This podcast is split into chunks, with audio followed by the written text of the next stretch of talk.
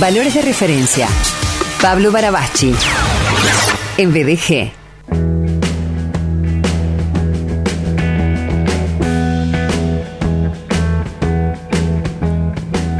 Hola, Paul querido. Sergio querido, ¿cómo estás? Bien, muy bien por acá. Con menos calor que el jueves anterior. Bueno, acá se acaba de caer el cielo, literal. Ah, mira, mira. No, sí, pero hace cinco minutos se desató una tormenta tropical con una cantidad de agua que hacía rato que no veía. Mira, mira. Pero bueno, baja, baja la temperatura también. Aquí estaban, está anunciada, están anunciadas tormentas aisladas para esta noche. Eh, sin embargo, la máxima de mañana 35, por ejemplo. Mira. Eh, Esta una pregunta, ¿las tormentas aisladas por COVID? Eh, no, en realidad las tormentas son aisladas porque... Eso, fue, eso fue para que no extrañes. No, te, voy a, te voy a explicar por qué aisladas. Las tormentas son aisladas en esta región porque hay tormentas en un barrio y en el otro no. En un barrio y en el otro no. Es como un ajedrez. Eh, muy bien. Bueno, bien la, explicación. Igual la del COVID también podía ir, pero no importa. Yo creo que es mejor la de COVID, pero quería, no sé, acercar el, tejo. Eh, ah. ¿Qué haces, Paul, querido? Muy bien, muy bien acá, disfrutando el fresco. Bueno, ¿te agarró en la calle la, la tormenta? No, no, me agarró recién llegaba a casa, pero bueno, eh, a cerrar todo, porque entra agua por donde se le ocurra. Sí, sí, sí, tal cual.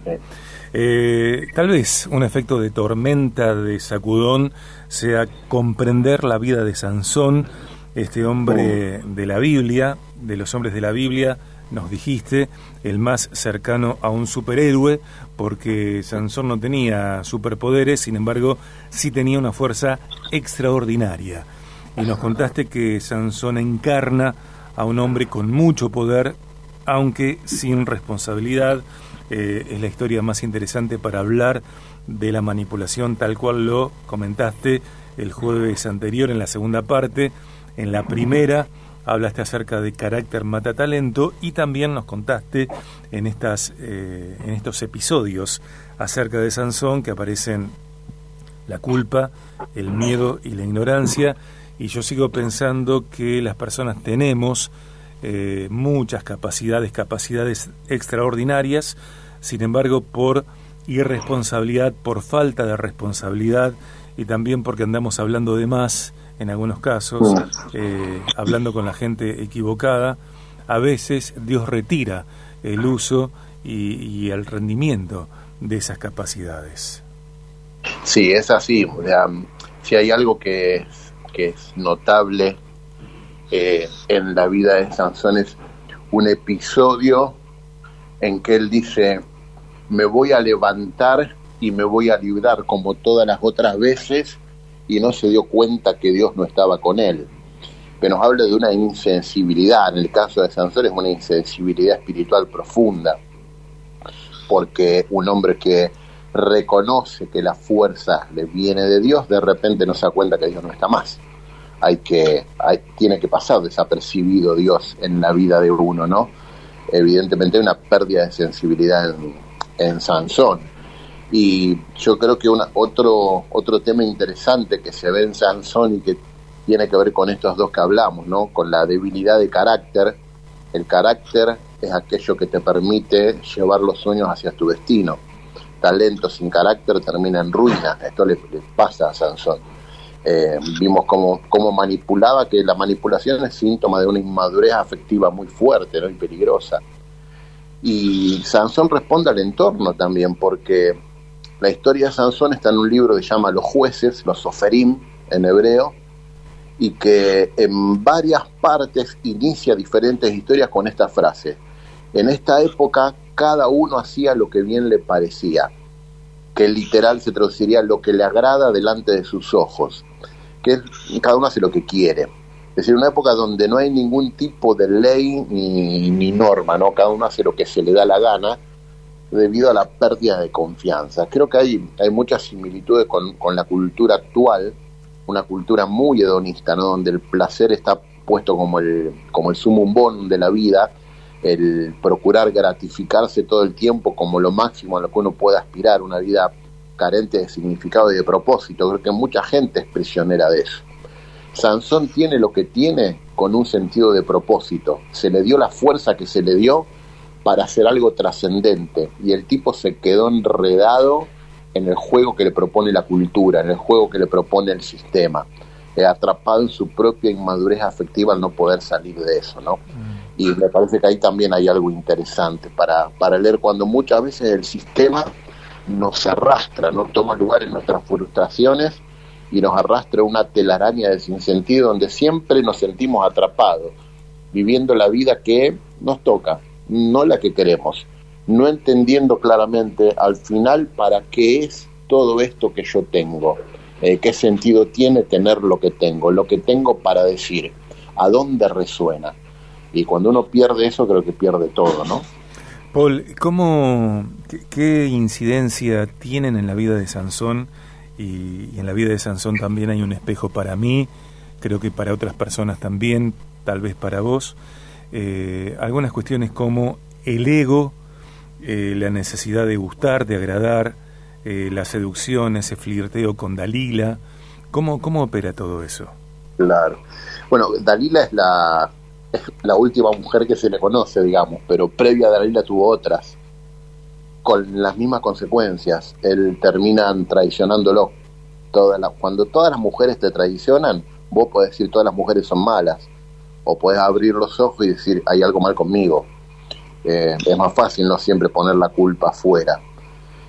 Pero en, el caso de Sansón, eh, este, este, esta es justamente esta inmadurez, tiene que ver con el ego.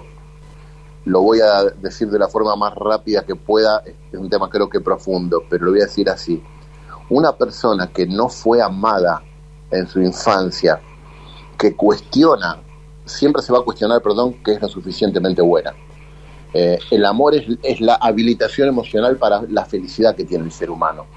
Por eso la condición de hijo amado en algún momento tiene que aparecer en tu vida. Si uno no se siente nunca un hijo amado, siempre va a ser un mendigo afectivo, siempre va a estar el ego abriendo una boca voraz que nunca se sacia. Y siempre uno va a buscar en alguna relación que le dé una plenitud que no se la puede dar ninguna relación. Para los que tenemos fe en Dios entendemos que ese sentido de plenitud viene con el significado profundo de la vida que solamente lo encuentra en Dios a cualquier ser humano que vos le pongas la mochila, completame o haceme feliz, le pones una mochila que solamente la lleva a Dios. Arruinás la vida del otro y arruinás tu propia vida. Creo que en Sansón se nota esto del ego emergiendo todo el tiempo voraz, pidiendo cosas que nadie nunca le termina dando, ¿no? Y dentro de, toda esta situación que nos describís, también lo que decíamos al principio, eh, hablar de más, porque yo hace algunos años, muchos, leí un libro que comentando la historia de Sansón decía algo así como que Dios estaba contento de tener un secreto con Sansón, solo Dios y Sansón sabían cuál era eh, el origen, eh, el dínamo de la fuerza extraordinaria que tenía Sansón. Cuando él lo revela, cuando se lo confiesa, le cuenta a Dalila, y ella después lo manda al frente con los filisteos, eh, ahí pierde la fuerza Sansón, porque traicionó el secreto. Claro, claro. otro, otro punto que creo que es muy notable, Sergio, porque la gente le tiene miedo a, lo, a la exclusividad ¿no? en los vínculos. Y, yo creo que es un valor. Eh, y especialmente cuando se trata de Dios. Eh, la necesidad de, y digo necesidad porque a veces uno necesita hablar cosas que no tiene que hablar. Eh, habla también de esa inmadurez, de esa incapacidad de controlar el carácter, ¿no? Eh, es lo que hace un manipulador, ¿no? Dalila lo hizo sentir culpable. Vos no me querés porque no me contás la verdad. Se sintió culpable como un nene y lo dijo, ¿no? Eso es por donde siempre uno tiene que ser consciente de sus debilidades para no terminar en los lugares donde termina Sansón, ¿no? Eh, no, saber, no saber cuidar. La palabra secreto tiene más que ver con intimidad que con ocultar algo, ¿no? Para mí ahí. eh, supo cuidar la intimidad que él tenía con Dios, lo que era exclusivo de ellos. Ese jardín que nadie, el pasto nadie lo pisa, porque si lo pisa lo profanan, bueno, Sansón lo dejó profanar. Paul, y, y en el final de su vida él termina ciego. Claro, que es, es, es una metáfora eso. O sea, es real que Sansón termina ciego, pero es eh, profundamente simbólico para mí el mensaje, porque pierde la visión, o sea, pierde todo lo que le da sentido a, su existencia, ¿no? Una persona que no tiene visión vive el día a día y hace, tiene que ver con esta frase que te comenté al principio, que literal en el texto hebreo se, se lee, cada uno hace lo que le parece bien delante de sus ojos. Y Sansón termina ciego, eh, ciego y encadenado, ¿no? Entonces creo que también es toda una metáfora de a dónde termina una vida que no puede controlar su carácter, que no puede controlar los deseos y le da rienda suelta pensando que eso es libertad eh, y no es capaz de orientar todo lo que uno tiene hacia propósitos trascendentes y más grandes, hacia las asignaciones que tenemos en la vida. Uno termina ciego y encadenado. Gracias, Paul querido. Eh, si te parece, el jueves próximo eh, hablamos de ego, tal vez continuando con Sansón o con un tema aparte, porque como dijiste vos es un tema amplio, profundo, que tal vez merezca eh, algunos jueves. Y recuerdo que, les recuerdo que las columnas de Pablo, así como las entrevistas en el programa y las columnas de, los demás columnistas de Viaje de Gracia, están disponibles en Spotify. Lo que a mí me parece que lo que trae Pablo es eh, alimento de la mayor calidad y a veces escuchar una vez, dos veces, a mí me ayuda a, asimilar mucho más. Eh, gracias, Paul querido. A vos, Sergio, un abrazo enorme.